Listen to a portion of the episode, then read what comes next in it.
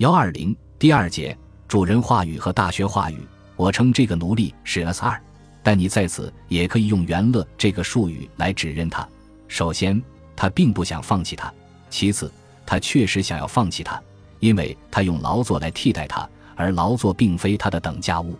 所谓不想放弃他，指的是奴隶不想放弃元乐，这当然是就奴隶作为一个仍在欲望元乐的主体说的；而所谓想要放弃他。指的是放弃享乐，即奴隶为保全生命而不得不以劳作替代享乐，但这个劳作不是元乐的等价物，因为它生产元乐，生产剩余元乐。可是拉康现在说，这并不意味着奴隶可以占据真理或绝对知识的位置，因为奴隶生产的剩余元乐最终必要被主人掠夺和窃取，被主人转换为剩余价值加以享用。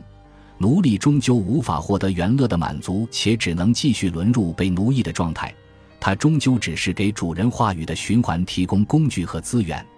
至于主人，他窃取奴隶生产的剩余元乐，并不意味着他可以享受到更多、更充分的元乐，因为他总是把那个剩余元乐转换为剩余价值，总是想要积累更多，总想让他进入下一轮的循环，就像一个牵令人一样。他积累越多，所享受的就越少。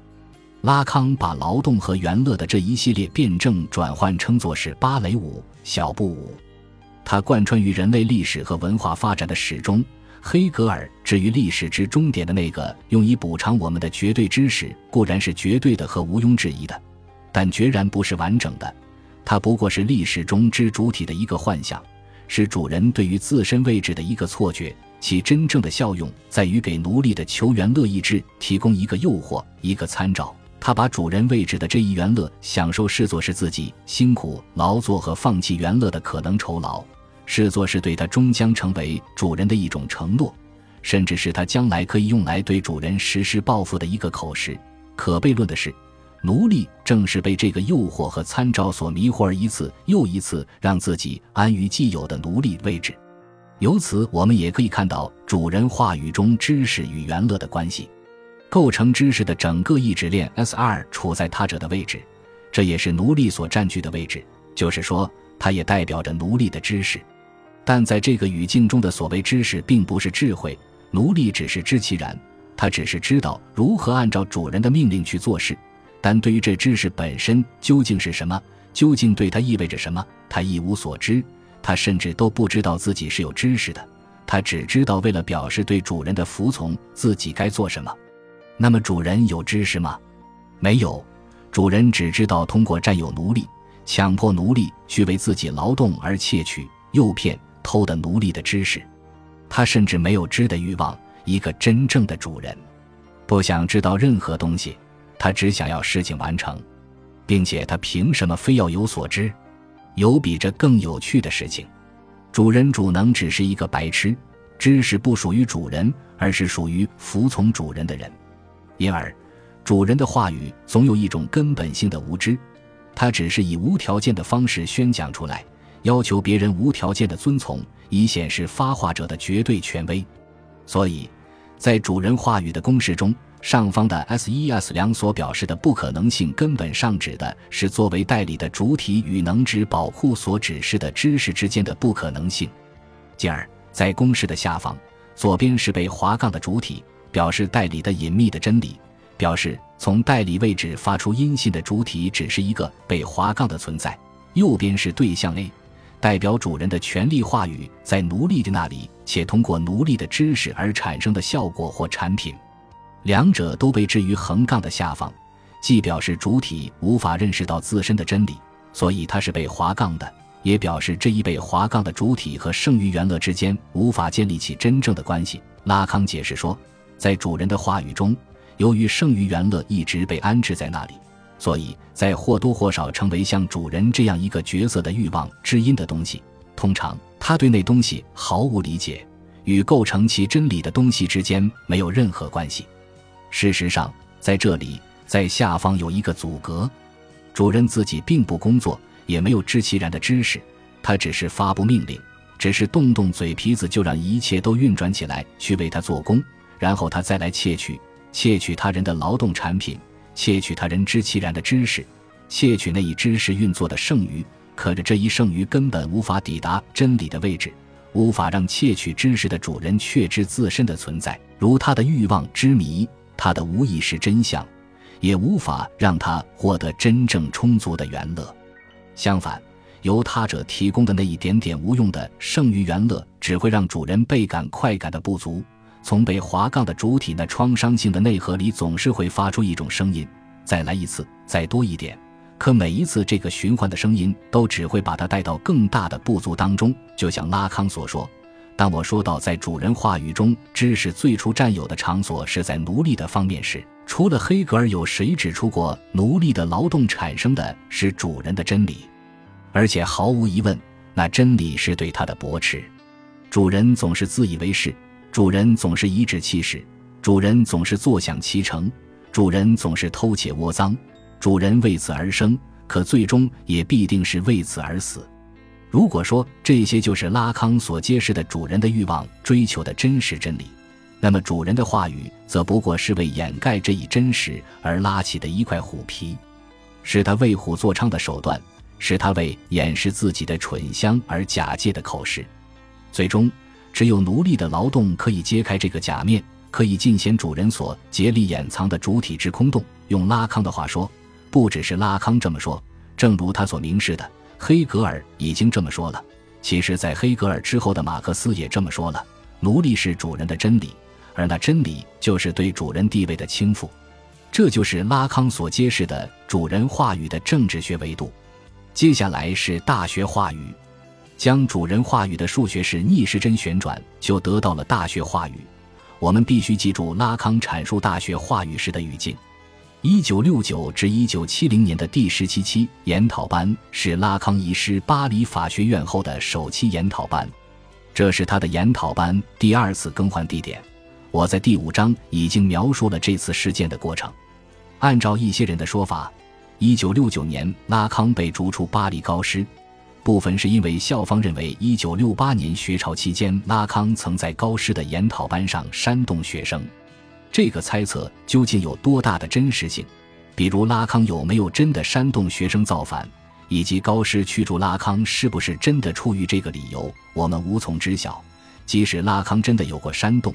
那也很难说他是出于对资本主义制度的仇恨。不过，高师的驱逐倒是真的激发了他以怨报德的求援乐意志。这一次，他的确进行了煽动，让学生到校长办公室示威抗议。而真正的煽动还在后面，在接下来的第十七期研讨班上，拉康就向大学建制发起了一次总体战，同时也不忘借机向高师泄愤。比如，他用高等师范学校的三个首字母 E，N.S. 调侃说：“那不过就是一个 insane 的场所。”而在他眼里，所谓的教学，所谓传道授业者的功能，不过就是一个角色，一个可以占据的位置，一个毫无疑问可以带来某种声望的位置。这意思就是说，那不过是让一副臭皮囊显得高贵无比的场所，它实际上与所谓的学识毫无关系。至于学生，他们不过是大学建制的牺牲品，是大学创造的剩余价值。学生到这里来，不过是为了挣点学分，混个文凭。弄顶帽子，把自己的匮乏遮盖起来，就像他于一九六九年底在文森大学的一次演讲中，以一种激进的革命腔调说的：“你们乃是大学的产品，而你们也证明了自己是剩余价值，尽管也仅仅因此，你们才离开这里。你们把自己等同于或多或少的学分，你们来到这里就是为了给自己挣点学分，你们离开这里也贴着学分的标签。很显然，在这里。”拉康把满腔的怒火都倾泻到了大学身上，不过我们不要以为他只是发泄一下就完事。在第十七期研讨班中，他还把大学话语嵌入资本主义制度，对其做一种政治学的分析。在这一分析中，我们真正的看到了1968年学潮期间遍布巴黎街巷的那种革命腔调。这个时候的拉康真的有煽动的嫌疑，毫无疑问。高师的驱逐在他身上留下了一道难以抹平的创伤，但是，对于拉康的这些带有马克思主义修辞的貌似革命的言论，我们还需要在另一个层面来思考，那就是精神分析学作为一种科学与大学的关系。对此时的拉康而言，这尤其关系到他的培训分析或教学分析在大学中的位置。前面我也已经提到，一九六八年学潮后，法国精神分析运动以人们始料未及的方式迅速地渗入到社会生活的许多方面，以至于在巴黎形成了一种所谓的精神分析文化。在电视上，在报纸中，在人们的日常言谈中，不论身份，不论职业，也不论谈论的对象，精神分析学的术语俯拾即是。在这一新的形势下，法国精神分析共同体面临着一个亟待解决的问题：精神分析学作为一种知识和技术，该如何适应社会的需要？如何在知识与技术普及的过程中，又不致危害到共同体的权威和利益？不过，对于拉康而言，真正面临的问题还不是如何去应对五月风暴之后精神分析学的这种大众化和世俗化，而是如何处理精神分析学与大学建制的关系。就在拉康对大学话语和大学建制发起猛烈攻击的同时，拉康派的精神分析学却在一所大学赢得了国际精神分析运动史上少见的一席之地。那就是一九六八年学潮后，政府教育部门新创办的文森大学，精神分析学在这里获得了一个系级建制的地位，并由拉康的弟子全面把持。而拉康本人则以导师主任的身份，当然的被邀请到文森大学宣讲和布道。所以，在第十七期研讨班一开始，拉康就告诉他的听众，他在法学院的教学不再像往常那样每周三都举行。而是每月会有两个周三要到文森大学做所谓的集系演讲。那么，该如何处理精神分析教学与大学建制的关系呢？如果因为这一结盟而牺牲掉精神分析教学的独特性，那显然有悖于拉康的宗旨。所以，重要的是改变教学的话语形态，让精神分析教学的言说向古希腊时代的学员传统靠拢。也就是说。虽然主体不可能有现在的自由，虽然主体在社会和文化界域中的异化不可避免，但精神分析学，至少拉康自称按照学员模式建立的巴黎弗洛伊德学派，应承诺让人得到更多的自由，应该让身处建制之中的主体明白建制的局限，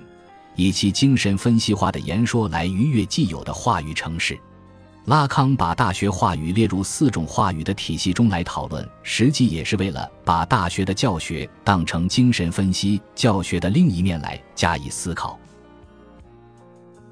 本集播放完毕，感谢您的收听，喜欢请订阅加关注，主页有更多精彩内容。